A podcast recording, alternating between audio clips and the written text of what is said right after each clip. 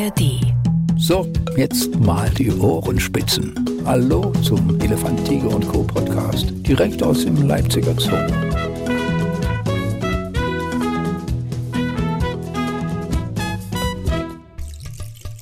Elefant, Tiger und Co., der Podcast, Folge 51. Ich äh, betone das in letzter Zeit wahnsinnig gerne, weil ich selber nie gedacht hätte, dass wir so weit kommen. Und wir hatten ja schon angekündigt, es gibt eine kleine Richtungsänderung, wirklich nur eine kleine.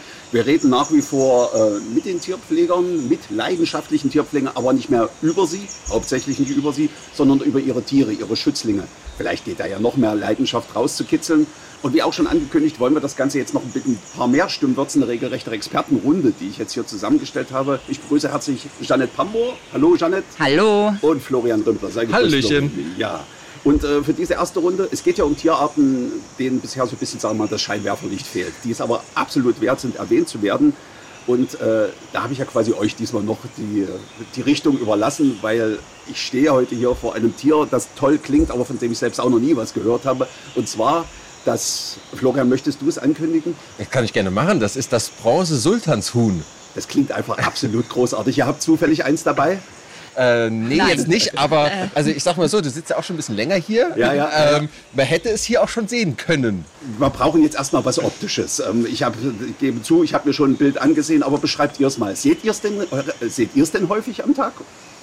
Das hängt immer daran oder hängt davon ab, wie viel Lust auch das Bronze-Sultanshühnchen hat, sich zu zeigen. Es ist ein schüchternes Hühnchen. Also es oder? ist äh, tatsächlich sehr schüchtern.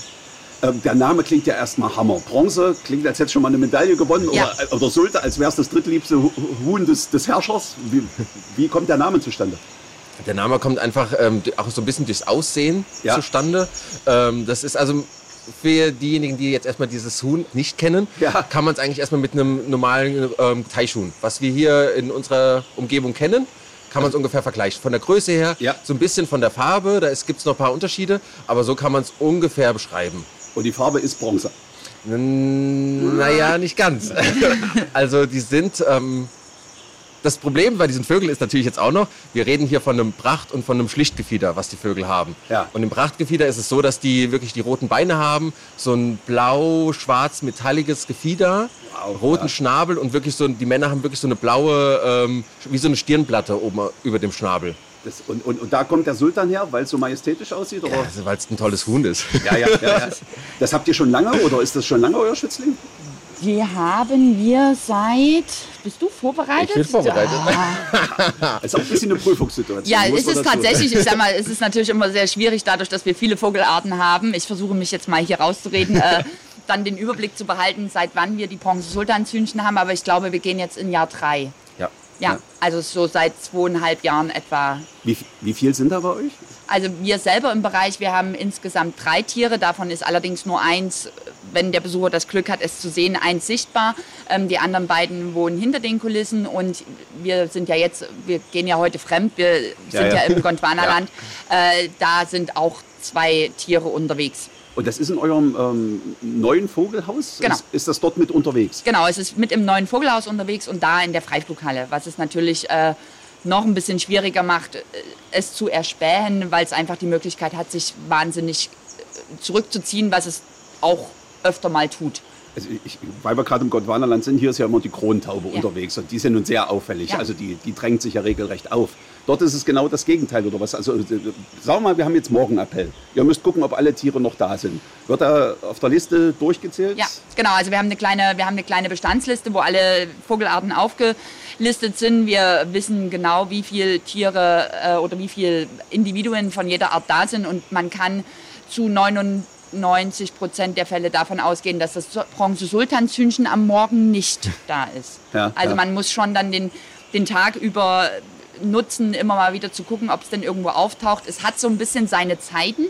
Ne? Also es, hat, es ist eher so im Nachmittag unterwegs und tatsächlich sind die Vögel auch so, dass sie, wenn sie uns sehen, jetzt nicht uns persönlich, sondern eher unsere, unsere Klamottage, ne? unsere, unsere Dienstkleidung, dass sie dann auch eher wieder sich zurückziehen. Also in Privatklamotten funktioniert so eine Vogelbeobachtung in der Tat sehr viel besser, ähm, weil sie dann keine, ich, bin, ich kann ja jetzt schlecht reingucken in den kleinen Vogel, aber keine Ja. Gefahr sehen. Also ganz oft ist es so, wenn, wenn die uns sehen, dann flattern sie irgendwo hin, weil wir könnten ja jetzt irgendwas mit denen machen, was ja eigentlich gar nicht der Fall ist. Wir wollen ja nur gucken, ob es denen gut geht. Und das Sultanshühnchen ist halt, manchmal hört man es nur noch rascheln, da kannst du noch äh, gucken, wo es hin verschwindet. Also es hat auch so seine Lieblingsecken, wo man es vermuten könnte. Ähm, ja, es ist sehr, es ist kein leichter Pflegling. Und, und ihr sucht aber in so einem Moment jetzt eher auch nicht nach. Also ihr sagt euch, wenn es jetzt nicht finde, im Laufe des Tages sollte es irgendwann mal auftauchen, Florian. Oder. Ja, es ist so, dass man halt auch bei so einer Vogelart, ähm, die meisten, Jeanette hat ja gesagt, die hauen dann eher ab. Aber viele Vögel sind ja auch eigentlich, wenn wir mit Futter kommen, kommen sie. Das ist halt Ja. das Gegenteil. Das ist dann weg. Und ähm, ich sag mal, wir machen uns jetzt auch keine Sorgen, wenn, das, wenn wir uns jetzt mal einen Tag nicht sehen. Also das ist so. Das ist eine Tierart, die ist, lebt eher versteckt unten im Vogelhaus. Und dann machen wir uns erstmal nicht so Gedanken. Ich sag mal, die Pfleger hier im Gondwanderland, die Vogelpfleger, das ist, glaube ich, auch. Ich glaube nicht, dass die das einmal am Ja, Tag das- sehen. das also, krasser, wenn, wir, ja, wenn wir schon Probleme in dieser kleinen Freiflughalle haben, wie machen die das dann hier im Gondwanderland? Also da macht man sich erstmal keine Gedanken. Und Jeanette hat jetzt mehrmals äh, Sultans Hühnchen gesagt. Das klingt, als hättet ihr ein besonders kleines Exemplar. Nee, also das, man nennt es Sultanshuhn oder äh, Sultanshühnchen. Also das Ja. ist so, aber das ist halt wirklich was, eigentlich was Kleines. Ja. Es ist so niedlich. Ja. Da passt Hühnchen. es ist tatsächlich niedlich. Und es ist, es ist halt einfach bei uns so drin, dass wir eben Hühnchen sagen, ob ein Huhn oder Hühnchen. Aber dadurch, dass der Vogel an sich ja eigentlich auch ganz niedlich ist, ist es halt bei uns das Hühnchen. Aber dass das mit eurer Kleidung so abgespeichert ist, finde ich ja wirklich krass. Ich dachte immer, das ist was Positives, wenn der Pfleger als Pfleger zu erkennen wird, weil er der Futterbringer ist. Und ich meine, ihr kommt ja nun nicht ständig mit, einem- mit einem Tierarzt um die Ecke, oder? Ja, zumal ja der Vogel an sich jetzt auch nicht geneigt ist, sich das dann auch noch zu merken. Ja, okay. Ne? Also es ist ja jetzt auch kein Menschenaffe, der das immer gespeichert hat, wenn der Tierarzt kommt oder den quasi äh, mit irgendeinem Schmerzempfinden in Verbindung bringt. Das macht der Vogel nicht. Aber also die, das typischste Beispiel bei uns, um kurz abzuschweifen, im neuen Vogelhaus sind, ähm, sind die Goldscheitelwürger. Die sind in der kleinen Die klingt Vitrine. klasse, die müssen wir auch unbedingt Genau. machen. Von Bronze geht's bis Gold. Ja, also wir sind, wir haben alles dabei. Wir haben auch Blaukronen-Papageien. Also wenn, Ja, ja, wenn wir ja, hier ja. die Farbpalette abspielen wollen, gerne nochmal auf uns zukommen. Genau, also die Goldscheitelwürger sind vorne in der, in der Eingangsvitrine mit den Rüsselhündchen mit in der, in der Voliere. Und bei denen ist es wirklich so, dass wenn die sehen, dass jemand in Dienstkleidung davor steht, die schlagen richtig Alarm, ne? das hört man. Ja. Und da ist es auch nahezu nicht möglich zu gucken, ob die jetzt äh, im, gerade im Brutgeschehen sind, weil sobald die uns sehen, der eine sieht einen, äh, fängt an zu warnen. Das ist für den anderen das Zeichen, oh Gott, wir müssen äh, jetzt schnell Ja. aufstehen. Also die sind richtig krass. Also wir hatten auch schon andere Vögel, die haben aus einer anderen Voliere die Halle gewarnt, wenn wir nur in die Richtung gegangen sind. Also tatsächlich klingt das jetzt vielleicht auch ein bisschen absurd, aber also so Vogelpflege ist schon auch irgendwie anders. Braucht ja. quasi sowas wie ein Heim- und ein Auswärtstrikot sozusagen, um, um dann äh, diese Tiere auch mal. Wenn aber es hart, auf hart, wenn's hart auf hart kommt, ja. ja. Aber bei uns kommt ja noch dazu, wir wissen halt auch dann nach einer Zeit die Lieblingsorte von diesen Tieren. Ja. Zum Beispiel unten das Hühnchen, das lebt halt gerne oben in dem Bambus. Wir haben ganz hinten an der Stirnseite vom Haus ähm, große Bambuspflanzen und da sitzt es ganz gerne ganz oben drinne. Also wir reden ja hier von so einem Teichhuhn, Ja. was man, wo man jetzt eigentlich denkt, dieses Huhn ist oder dieses Tier ist viel am Wasser. Aber auch gerade die sind wirklich viel in den Bäumen unterwegs. Das mussten wir auch erstmal lernen. Damals, als die Tiere kamen, oh, wir haben uns riesig darüber gefreut, gerade wir, äh, wir oben in der rückwärtigen Vogelhaltung, weil wir konnten einrichten und machen und tun. Ähm, und da war das so, haben wir alles schön mit Sumpfpflanzen und hier und da. Und die Vögel halten sich größtenteils oben auf. Das muss man halt auch erstmal wissen. Bei Huhn hätte ich sowieso gedacht, das ist eher so am Boden leben, aber gar nicht. Das, Mm, das- fliegt er auch gern, oder? Es flattert sehr gerne nach oben. Flattert, ja, okay. es, also es ist jetzt kein Langstreckenflieger so Ja, ja. in dem Sinne, aber es flattert schon sehr gerne nach oben. Ähm, aber nutzt halt, was auch schön ist, es nutzt den ganzen Raum aus. Mal unten am Wasser, da sucht es natürlich auch nach Nahrung. Dann mal etwas äh, in der, ich sag mal, in der Höhe von, von den Augen. Da brüten sie auch ganz gerne und dann halten sie sich trotzdem viel oben auf. Gerade zum Schlafen bauen sie auch auf. Du hast ja gerade schon die Situation angesprochen, als ihr hörtet, dieses Tier kommt. Äh, wisst, seid ihr in solchen Momenten sofort im Bilde? Bronze Sultanshühnchen, na klar, das und das und das und das braucht es. Wie reagiert man, wenn man sowas erfährt? Oder habt ihr das eventuell sogar auf eurer Wunschliste gehabt? Nee, es wurde angeschleppt, oder? Ja, Ja, ja. ich glaube, es wurde Also angeschleppt. das war, ja. das war so, äh, also erstmal nein, wir waren nicht irgendwie im Bilde. ähm, das war so, dass wir ähm, das gehört haben und dann haben wir auch natürlich gehört, dass wir drei Paare bekommen hier in den Zoo. Ähm, was ich ja auch schön finde, dass man wirklich mal unterschiedliche Haltungen hat. Ähm, mal in der rückwärtigen Vogelhaltung, weil da doch sehr viel Ruhe ist. Ja. Großes Gondwanaland und dann bei uns im Vogelhaus. Und das ist eigentlich wieder das, was unseren Beruf auch ausmacht, dass wir uns in neue Vogelarten, neue Tierarten reinfuchsen können. Wir können uns belesen, wir können gucken, okay, wie leben sie in freier Wildbahn? Wie ist es dann mit der Einrichtung? Was können wir machen? Gerade wenn wir jetzt in der rückwärtigen Vogelhaltung, ich sag mal, doch einen sterilen Raum haben, ähm, was wir dann komplett von, äh, von 0 auf 100 neu einrichten Ja, können. ja, genau. ähm, das ist wirklich was Schönes. Problem war nur bei dieser Vogelart, man erfährt nicht viel oder man bekommt nicht viel mit. Das wollte ich Also wo, wo, wo, habt ihr denn da eure Quellen? Also es kann doch nicht nur Wikipedia sein in dem Moment, oder? Nee, es gibt verschiedene Internetseiten, wo wir darauf zurückgreifen können. Da geht es viel um äh, Vogelbeobachtungen Ja. ähm, auf der ganzen Welt, wo man Vögel ähm, gesehen hat. Dann wird da eingetragen, ich habe da in Afrika das Bronze-Sultanshuhn gesehen. Und da gibt es so Randinformationen, aber auch nicht so viele. Und man muss dazu sagen, dass dieses Tier kaum in Zoos gehalten wird. Also Ja. es gibt in Europa nur noch äh, in den Niederlanden einen Zoo, wo die gehalten werden. Ähm, sonst werden sie viel, wo wir unsere Tiere auch herhaben, privat gehalten. Und da muss man halt viel mit den Privatleuten so ein bisschen in Kontakt bleiben, so, dass man da so okay. ein paar Informationen bekommt. Das ist gar, gar nicht der große Zoo-Austausch in so einem Moment. Ja, dann, Bei, also normalerweise ja. Ähm, bei so wahnsinnig besonderen Arten äh, greift man dann auch mal in die, in die Privathaltungen äh, zurück. Es ist halt natürlich immer mit sehr viel Aufwand verbunden, Mhm. ne, wenn man Tiere aus Privathaltungen bezieht, weil die sind natürlich nicht so äh, tierärztlich versorgt, wie die das im Zoo sind. Ich sag mal, aber wenn es dann darum geht, eine super spezielle, ganz ausgefallene Art zu bekommen, dann nimmt man auch mal eine Quarantäne in, in Kauf. Aber so grundsätzlich ist eigentlich ist es so, dass es unter den Zoos ist. Wer ist denn bei der euch dann aber drauf gekommen, dass es dieses Huhn dort bräuchte? Also, Herr Jacken. Ich glaube auch. also der hatte so einen kleinen persönlichen Fable auch für dieses Tier, weil das Ja. muss man ja erstmal kennen. Ja, ja. Also ich glaube, gerade die Kuratoren sind alle äh, oder die meisten sind sehr vogelaffin und ähm, ich sag mal, es ist auch für die Kuratoren immer auch eine Herausforderung, äh, auch mal neue Tierarten und vielleicht auch unbekannte Tierarten ähm, sich, das klingt jetzt total blöd, aber sich quasi anzuschaffen oder Ja, ja, in den ja, ja. Bestand zu holen. Und äh, die sind natürlich noch mal ganz anders vernetzt als wir Pfleger. Dementsprechend sagt halt irgendeiner hier, ich habe sechs Sultans, Bronze Sultans Hühner äh, auf Tasche, habt ihr nicht Interesse äh, oder habt ihr nicht Interesse? Und dann sagen die ja, große, großartige Idee. Ja. Kommen wir nochmal auf den Tag zurück, wo Sie ja ankamen oder eure erste Begegnung äh, mit dem Bronze-Sultanshuhn. Für euch ein besonderer Tag? Waren die Tiere irgendwie außergewöhnlich oder äh, nimmt man das dann einfach zur Kenntnis? Also an Tag 1 oder zu Tag 1 können wir gar nichts sagen, weil da haben wir sie gar nicht gesehen.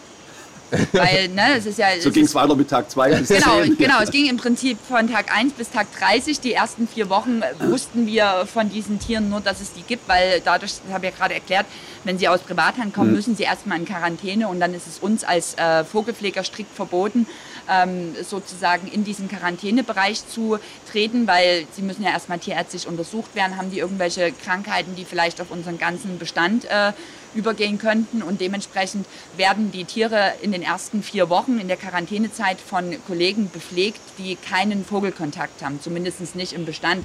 Das sind in der Regel ist das der Gründergarten, ne, weil die haben ja eher so die Fische. Und ja, ich glaube, das machen Ja. die Fisch- oder die Reptilienleute. Oder es haben auch schon die Mädels von den Lippenbären gemacht, weil die eben auch keine Vögel in ihrem Bestand haben. Aber jetzt doch mal der Tag, wo ihr dann Kontakt hattet oder so. Ist das für dich noch eine Erinnerung? Bei dir habe ich so das Gefühl, dass das Huhn hat schon einen Platz in deinem Herzen. Ja, auf jeden Bei dir Fall. natürlich auch, Also entschuldige, aber bei uns war es eigentlich schon, wir haben es zwar am Tag 1, wo es ankam, nicht gesehen, Ja. aber für uns war das der Stichtag, wo wir gesagt haben, so, jetzt ist es da, Ja. jetzt haben wir vier Wochen Zeit und jetzt können wir einrichten. Das war für uns so erstmal, ohne dieses Tier überhaupt jemals gesehen zu Du haben. bist so ein leidenschaftlicher Dekorateur. Ja, das schon. okay. ähm, aber das war dann noch so gut, jetzt haben wir vier Wochen, alles gut, Quarantäne waren vorbei ja, und dann haben wir die Tiere, ich sag mal, in den Zoo verteilt. Ja. Und das war schon so ein schöner Moment, weil es immer was Schönes ist, wenn man eine neue? Tierart... Nein, du warst nicht da. Ich Ah, hab's ja. mit Herr Holland gemacht. Okay. Ich gerade sagen, ich habe gerade überlegt, äh, wie- wie es denn für mich war, als wir die Hühner verteilt haben. Und ich denke mir, du hast, also ich vergesse, bin Du hast Doch. Florian irgendwann gefragt, was ist denn das hier? Nee, ja, also man weiß es ja dann auch, aber Ja. ich habe tatsächlich gerade überlegt, ob ich da überhaupt anwesend war, aber offensichtlich nicht, nee, weil an den Tag kann ich mich nicht erinnern, was nicht zu heißen hat. Nee, ich kann mich sehr gut dran erinnern. Ah ja, dann warst du es wohl. Wie ja. schüchtern waren sie denn da? Vermutlich Natürlich noch schüchterner erstmal sehr schüchtern, weil wir mussten sie natürlich erstmal rausfangen. Ja, ja. Und dann haben wir sie ähm, sowohl ins Vogelhaus als auch in, in die Rückwärtige gebracht. Ähm, und da waren sie natürlich erstmal. Und dann saßen sie erstmal ganz oben. Und da haben wir uns Ja. schon gedacht, hm, naja, das ist jetzt der Stressmoment, da sitzen sie ganz oben, die sind nach oben geflüchtet. Und auch an Tag zwei oben und Tag drei, die saßen immer so viel oben. Und dann haben wir irgendwann gemerkt, okay, die halten sich wirklich viel in den Bäumen auf. Und das war schon so die erste Lernphase für uns. Für die Vögel, neue Umgebung und für uns, neue Tierart. Wir müssen auch viel dazu lernen. Und mit Futter findet ihr da bei denen auch Vertrauen schnell? Oder? Naja, also ich glaube, da kann ich äh, Jeanette eine ganz schöne Geschichte erzählen. Oh, da freue ich mich drauf. Wir haben um in der rückwärtigen, ähm, das sind äh, die zwei Mädels oben, ich arbeiten da viel ähm, und die haben schon ein Vertrauen zu uns. Das ist schon ein bisschen was anderes als das Tier unten im Vogelhaus. Ja. Die kommen wirklich an. Also das ist wirklich so, die wissen auch ganz genau, äh, gucken dann so auf die Uhr, es müsste jetzt nicht mal Futter kommen, Ja, ja, aber wenn wir ja. da sauber machen, dann touren die unten rum, alles gut. Und willst du jetzt weitermachen? Also tatsächlich, wenn ich mal in die Verlegenheit komme, oben in der rückwärtigen äh, Vogelhaltung arbeiten zu dürfen, ich mache das auch wirklich gerne, aber wie Flo gerade schon sagte, ich bin quasi der Ersatz vom Ersatz vom Ersatz. ähm, also ich habe mich tatsächlich auch schon gefragt, von was die leben. Ja. Weil ich irgendwie das, entweder dann habe ich gedacht, nee, das falsche Futter hast du nicht gemacht, du machst eigentlich alles genauso wie die Kollegen und wie sie es dir gezeigt haben und Würmchen hier und Würmchen da und dann kommst du und guckst so, weiß ich nicht, drei Stunden später in diesem Futternapf und denkst dir, hm, hat jetzt irgendwie noch keiner lecker gefunden und war jetzt auch nicht da. Bei mir waren die immer in der hinterletzten Ecke. Also so- gerade so, dass ich sagen könnte, eins, zwei sind beide da. Aber so, also mich fanden die jetzt irgendwie nicht cool. Wa- Waren sie nicht mit einverstanden, dass ich jetzt da bin und sie versorge. Sie haben überlebt. Also sie haben dann auch irgendwann mal, wenn ich dann weg war, haben sie schon auch mal sich erbarmt, auch von meinem Futter zu essen, aber das war schon irgendwie so, wo ich mir dachte, weil die immer, ah, und die, ach, und die Sultanchen, Ja, das ja. ist so niedlich und ich, ne, mich gefreut und dann gehst du da rein und das Huhn sitzt irgendwo in der hinterletzten Ecke und guckt dich nur ganz empört an und dann denkst du, ja, nee, macht total Spaß, dieses Tier. Aber da merkt man auch allein, dass, Ja. die, dass die Tiere oder dass auch die Vögel, dass sie, die werden ja immer unterschätzt, Ja. aber die wissen ganz genau, wer da ist. Ja. Das weiß das Sultanshuhn, das wei- wissen auch andere Vögel da oben. Wenn die, die Leute, die täglich da sind und auf einmal kommt ein anderer äh, Pfleger rein, das merken die sofort und dann müssen die erst mal gucken. Und so sind die äh, Hühnchen halt auch besonders. Hast du das inzwischen überwunden, diese Ja. Phase? Ja. Ja. Das, Es hat gedauert, aber ich habe Ja. diese Phase überwunden Ja, und ja. tatsächlich sind sie bei mir mittlerweile, ich bin immer noch sehr selten da oben, aber sie sind auch schon entspannter. wie kommen die denn mit den anderen dort klar in der Vogelhalle? Die sind sich, glaube ich, alle ziemlich egal. Also dieses Huhn, ähm, das ist ja jetzt nicht irgendwie aufregend. Ne? Das, das ist weder nervös, dass man sagt, es flattert den ganzen Tag sinnlos hin und her, weil es irgendwie sich einen Platz sucht. Ich glaube, es ist halt so da. Also das ist tatsächlich, was es ja auch so besonders macht, dadurch, dass es so zurückgezogen lebt. Ähm, dass man da zumindest unten in der, in, im neuen Vogelhaus jetzt gar nicht so viel dazu erzählen kann. Also tatsächlich nenne ich es immer auch ganz gerne unten im Vogelhaus äh, das Corona-Huhn, Ja. ähm, weil als Corona war, wir die Häuser zu hatten, dann haben wir es wirklich super, super selten gesehen. Also da war, hatten wir schon, so blöd wie es klingt, 5000 Mal gedacht, jetzt ist es irgendwie doch gestorben, Ja. weil es war nicht zu erblicken. Dann bist du auch wirklich explizit auf die Suche gegangen. Das waren, da waren sie ja, damals waren sie ja auch noch sehr neu, ne? Da hat man sie auch noch nicht so, konnte man auch so die Ecken dann nicht so ausmachen und dann bist du halt wirklich so mal wenigstens alle drei, vier Tage doch mal durchs, durchs Geäst gehuscht und hast gehofft, dass du es irgendwo weghuschen siehst.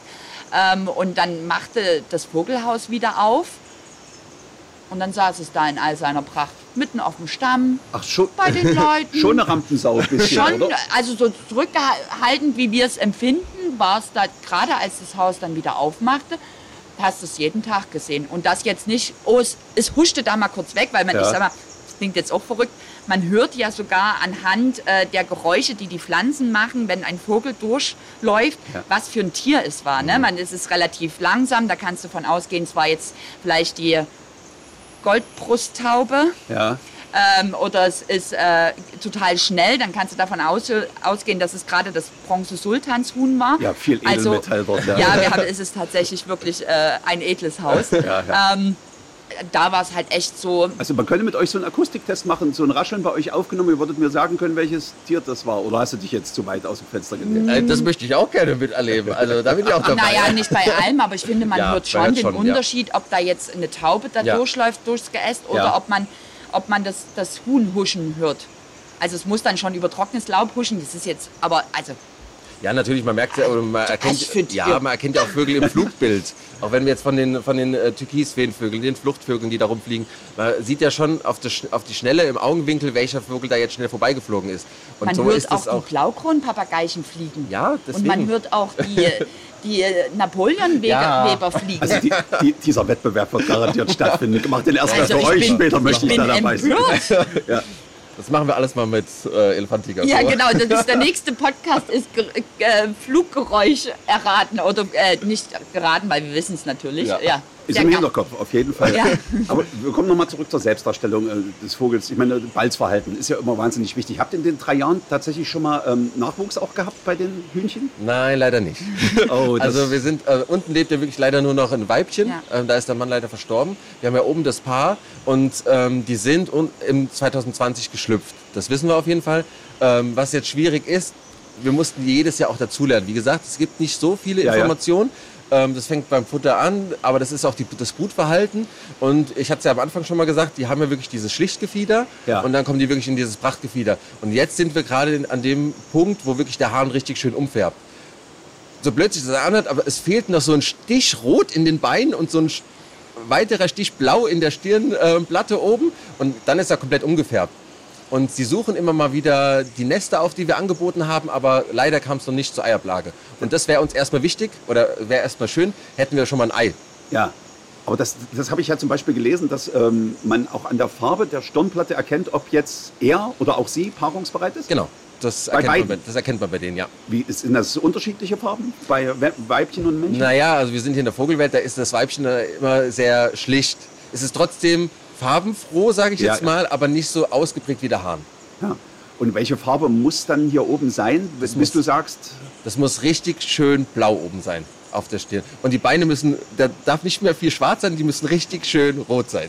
und du erkennst, wann das soweit ist? Also hat, ma- macht man da äh, regelmäßig Fotos, um da Vergleiche zu haben? Oder? Äh, Ein bisschen schwierig, Fotos zu machen, aber ähm, man hat es äh, äh, vor Augen, sage ich jetzt mal. Irgendwann hat man so den Blick dafür. Und das ist, das, irgendwann, wie gesagt, das ist schwer zu beschreiben, aber irgendwann weiß man es. Und das wird aber hier bei dem Pärchen erst noch kommen. Also da, diese, wo, wo sie merkt, oh, jetzt ist er soweit, äh, das habt ihr noch nicht erlebt. Na, äh, dieses Jahr ist es wirklich schön, dass wir wirklich mehr Erfahrungen sammeln konnten, sondern Ja. es kam schon mal, äh, der Hahn hat schon mal getreten, er hat schon mal, äh, die kommunizieren viel mehr, sonst ist es ein relativ ruhiges Huhn, aber oben hört man immer mal Geräusche, da steht man da oben und denkt man, also das Geräusch, wir haben keine neue Vogelart hier oben, das Ja. kenne ich noch gar nicht und dann wussten wir, oh, das ist das Huhn. Ähm, und was man auch schon beobachtet hat, ist wirklich dieses Balzverhalten von ihm, dieses wie so ein nervöses Zucken, so ein Flügelschlag Ja. wo dann auch das, äh, das Weibchen vor ihm sitzt und danach kam es zum, äh, zum Deckakt in Anführungszeichen ähm, und da wissen wir, okay, wir sind einen Schritt weiter. Die sind jetzt drei Jahre alt und kommen jetzt auch wirklich erst so wirklich in die, in die richtige Balz- und Brutzeit. Und das Nest wird dann auch da oben im Baum sein? Oder? Nicht ganz oben. Ja. Also Erfahrungen von dem Züchter zum Beispiel sind, dass es wirklich so auf Augenhöhe. Ja. Denkt man erstmal, das ist ein bisschen blöd, weil da kann ja jeder reingucken, aber das ist ungefähr die Höhe. Aber wir haben so viele Nester angeboten, wir haben knapp über der Wasseroberfläche, ein bisschen weiter oben, auf Augenhöhe, ganz oben. Also wir haben so viele Nester, irgendwo muss das Richtige dabei sein. Ja, erzähl mal, was heißt Nest anbieten? Also du, ihr bastelt welche und platziert die oder, oder gebt ihm Nistmaterial? Wie funktioniert das? Na, es kommt drauf an. Also es ist gerade ja. Äh, Ihm oder ihr, muss ich dazu fragen. Wer, wer baut's? Oder, oder, ähm, also in der letzten Zeit haben wir viel ihn im Nest sitzen sehen Ja. und das ist auch so eine richtig schöne Mulde jetzt im Nest. Aber sonst äh, greifen wir viel auf, auf, ich sag mal, Fertigsachen zurück. Ich sag mal, es gibt so das schöne Osterkörbchen. Ja, natürlich, Das kann man ja. natürlich anbieten. Ähm, vom Züchter hat man zum Beispiel erfahren, dass, der, dass die in der Kokosnuss gebrütet haben. Ja. Das kommt uns ein bisschen klein vor, weil wir denken, da passt das Hühnchen doch gar nicht rein. Ja. Aber das, wir, bieten so viele verschiedene Größen, ähm, Formen, Farben an. Und die Ti- Tiere zeigen uns, was das Beste ist. Immer, ich sag mal auch, gerade wenn man in der Stadt ist, da findet man da ein Körbchen, da denkt man, hm, da könnte der Vogel, das könnte Ja. doch ein guter Brutplatz sein, dann nimmt man das mit. Und so hat man ein gewisses Lager oben und äh, wo man darauf zurückgreifen kann. Sind das auch für dich die Momente, wo es dann besonders spannend wird? Also wo du dann auch sagst, da gehe ich auf jeden Fall auch mal wieder in die Rückwärtige? Äh, tatsächlich freue ich mich mit den anderen mit. Ne? Ich sage mal gerade, also ich bin natürlich da auch regelmäßig. Ähm, ich höre mir eher die Geschichten an, weil ich sag mal, die sind natürlich viel mehr drin und Ja. ich freue mich halt mit. Aber dass ich jetzt sage, ich, ich zum Beispiel, das gebe ich ganz offen zu, ich könnte jetzt das Rot von dem Rot was jetzt wirklich Ja, ja, ja. nötig wäre, könnte ich jetzt tatsächlich gar nicht Aber du wirklich... kannst Geräusche unterscheiden. Ich Also, kann ja, tatsächlich, ja. genau. Ich, ich höre sie fliegen, die anderen sehen sie sich umfärben. Ja. Also dadurch, dass ich ja doch so ein bisschen, zumindest oben in der rückwärtigen Vogelhaltung außen vor bin, also äh, kann ich jetzt gar nicht so viel dazu sagen, aber ich freue mich natürlich mit. Nachwuchs ist schon irgendwie das, das, das Höchste, oder? So, so ein bisschen die, die, die Champions League oder in der Tierpflege. Nee, ich finde erstmal wichtig ist erstmal, dass die Tiere gesund bleiben. Also natürlich ist immer Nachwuchs schön, aber trotzdem ist es erstmal wichtig, die Tiere sind gesund. Was auch nicht einfach ist sozusagen. Genau, gerade ja, wenn man so, so Tierarten hat, wo es so ein bisschen schwierig ist, Ja. wo man viel ausprobieren muss. Natürlich wäre es jetzt wirklich schön, wenn jetzt mal wenigstens ein Ei da wäre. Das muss gar nicht so erfolgreich mit dem Schlupf kommen, sondern einfach nur, wenn das erste Ei da ist. Einfach aus Wir freuen uns wirklich und dann ist nächstes Jahr der nächste Schritt. Ja. Dann wird mal bebrütet, dann, es, dann wissen wir, dass das Ei befruchtet ist. Wir steigern uns ja langsam. Wir freuen uns über kleine Schritte. Und weil du sagst, wir müssen experimentieren mit dem Futter. Also was, was sind denn hier zum Beispiel Sachen, die ihr da ausprobieren könnt oder, oder müsst? Also verschiedene Würmer oder sind es Körner? Wie, wie kann man denn da überhaupt ausprobieren? Ja, man hat ja eine, schon eine große Palette an Futter, das, was man ausprobieren kann. Und dann kann man so ein bisschen äh, schauen, okay, was gibt die Literatur her, was ähm, sagen die, was fressen die in freier Wildbahn. Das sind zum Beispiel verschiedene Sämereien von verschiedenen Sumpfpflanzen. Ja. Und da kann man sagen, gut, wir haben verschiedene Sämereien, wir bieten da mal eine Palette an. Das kann man auch immer schön separat füttern.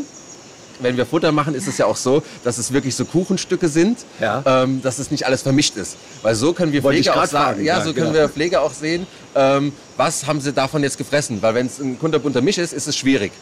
Und so probiert man verschiedene Sachen aus, verschiedene Insekten, Soldatenfliegenlarven, Mehlwürmer, ähm, vielleicht nur gehäutete Mehlwürmer, Zophobas, also etwas größer, fressen sie das und so testet man sich so, äh, te- tastet man sich so langsam ran. Das klingt ein bisschen wie beim Koala und dem Eukalyptus oder sowas. Wird dann notiert, das haben sie gefressen, das haben sie nicht gefressen, wird Ja, dann das ist dann dieser Austausch zwischen uns Pflegern, wirklich, dass man sagt, oh, ich habe mal das ausprobiert und dann sagen, sie, ach, da bin ich ja noch gar nicht drauf gekommen. Und das ist halt einfach das Schöne, dass man einfach diesen Austausch hat, auch dieses, dieses genau das Rot. Das ist halt einfach, das passiert mit diesem Austausch der Pfleger. Klingt für mich so durch, als wärt ihr auch absolute Fachleute, was Larven, ähm, Sämereien und sowas angeht. Also auch die kleinen Dinge zwischendurch. Also ich meine, das würde ich ja alles nie im Leben unterscheiden können. Ja, aber ich sag mal, das ist ein Teil der Ausbildung. Also das Aha, ist ja nicht okay. nur, wir wissen, was das für ein Tier ist, sondern wir müssen halt auch wissen, was frisst das Tier, ähm, was frisst das, nicht so gerne, was ist giftig für das Tier. Und das ist ja mit äh, in der Ausbildung mit gut. dabei. Ja, das ist klar, also Und- giftig, aber genau. eben so verschieden, so kleine Geschmäcker unterscheiden zu können. Also Es mag gerade diese Pflanze nicht. Kannst du es am Geräusch erkennen, welcher Samen gut ist? Nein, Ja, nein. Nee, aber das sind ja, ähm, wie er schon sagt, das sind Erfahrungswerte und ähm, das Schöne ist ja auch, dass man immer im Austausch ist. Ne? Der eine sagt, ich schmeiß da jetzt Mehlwürmer drauf und der andere sagt, oh, ich versuche mal die gehäuteten. Ähm, das ist Allein schon tatsächlich. dieser Unterschied, ja, Wahnsinn, ja. das ist tatsächlich so. Ne, wie, wie, wie viel Herzblut man da auch selber mit reinsteckt. Ne? Ja, also ich sag mal, sie würden auch, wenn sie jetzt zum Beispiel beide Sachen fressen, gehäutete und ungehäutete Mehlwürmer, aber die gehäuteten lieber, Ja. ähm, würden sie ja trotzdem mit den ungehäuteten überleben. Aber die gehäuteten finden sie besser. Das ist natürlich für uns mehr Aufwand. Ne? Dann stehst du da vor deinem kleinen Mehlwurm, Ja. äh, hier Schüsselchen und dann die Weißen hier raus, die Weißen da, oder die eben. Und dann ist auch, wie man das für sich selber empfindet, wie viel Wichtigkeit man jetzt da reinlegt, dass sie halt eben äh, quasi das allerleckerste Essen bekommen. Also das Ja. ist halt immer so ein bisschen, ne, wie viel Leidenschaft man jetzt auch gerade in dieses Huhn steckt. Spürt man Liebe. Ja, Und, und ja. gebt ihr das dann auch nach außen schon weiter? Also wenn ihr sagt, es gibt wenig Zoos, die das machen, die das machen, habt ihr da auch den Ansporn, andere dafür zu begeistern? Also bisher ist es noch nicht vorgekommen, dass jetzt einer zu uns kam und sagt, ihr habt doch die Bronze-Sultanshühnchen, Ja. wie machten ihr das dadurch, dass es so wenig Halter sind? Aber grundsätzlich sind wir immer, immer bemüht und immer darauf bedacht, quasi die, die Tierhaltung auf einem hohen Level zu halten. Da muss ich kurz abschweifen. Unser bestes Beispiel sind die Rüsselhündchen. Ne? Wir sind sehr erfolgreich mit den Rüsselhündchen. Es werden jetzt immer mehr Halter, ähm, wo auch die Kollegen wieder auf uns zukommen und sagen, guck mal, wir haben das und das Problem.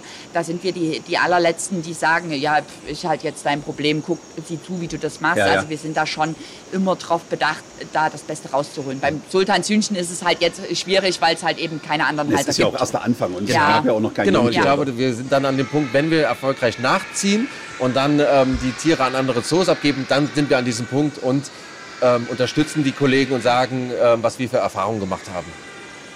Zum Abschluss möchte ich natürlich noch mal, äh, sag mal, so einen kleinen kleinen Ratgeber für die Zoobesucher haben. Wer jetzt kommt und sagt, ey, Bronze-Sultanshühnchen, das will ich sehen. Was muss er sich merken? Also ich fasse mal zusammen. Blick nach oben ist wichtig. Ist eine Tageszeit äh, besser oder schlechter? Nachmittags. Nachmittags. Gibt es ein Geräusch, auf das man hören sollte? Du hast es vorhin gesagt. Rascheln. ja, sowieso. ja, nee, aber die Geräusche haben wir jetzt wirklich nur oben bei den Pärchen miterlebt in der Balzzeit. Also das würde unten nicht passieren, weil da ja, ist nur ein Tier. Ich sage mal, viel Glück haben und Geduld. Ja. Und das ist ja auch das Schöne. Naturnahe Anlagen, Geduld mitbringen und Zeit. Ein bronzenes Schimmern. Und natürlich von oben, weil es ist ein Sultan, das ist klar, der sitzt ja. weiter oben sehr interessant. Also ich habe auf jeden Fall jetzt schon mal den Ehrgeiz, dieses Tier kennenlernen zu wollen. Ich habe noch mehr zu erzählen. es tut mir leid, dass Nein, ich alles bremsen musste, aber wir haben ja noch die vielen andere, das viele andere Edelmetallgefühle, ja, was wir auch ja. noch mitbringen wollen. Herzlichen Dank für eure Ausführungen und ich Sehr merke gern. schon, diese neue Runde funktioniert wunderbar. Ja. Das werden wir bald mal wieder fortsetzen. Wir, auch machen, Werbung. Vielen wir machen Werbung bei den Kollegen. Ja. Vielen herzlichen Dank. Bis bald. Sehr gern. Ciao. Tschüss. Dann wäre also alles gesagt. Elefant, Tiger und Co. Ein Podcast von Elefant, Tiger und Co. und MDR Sachsen.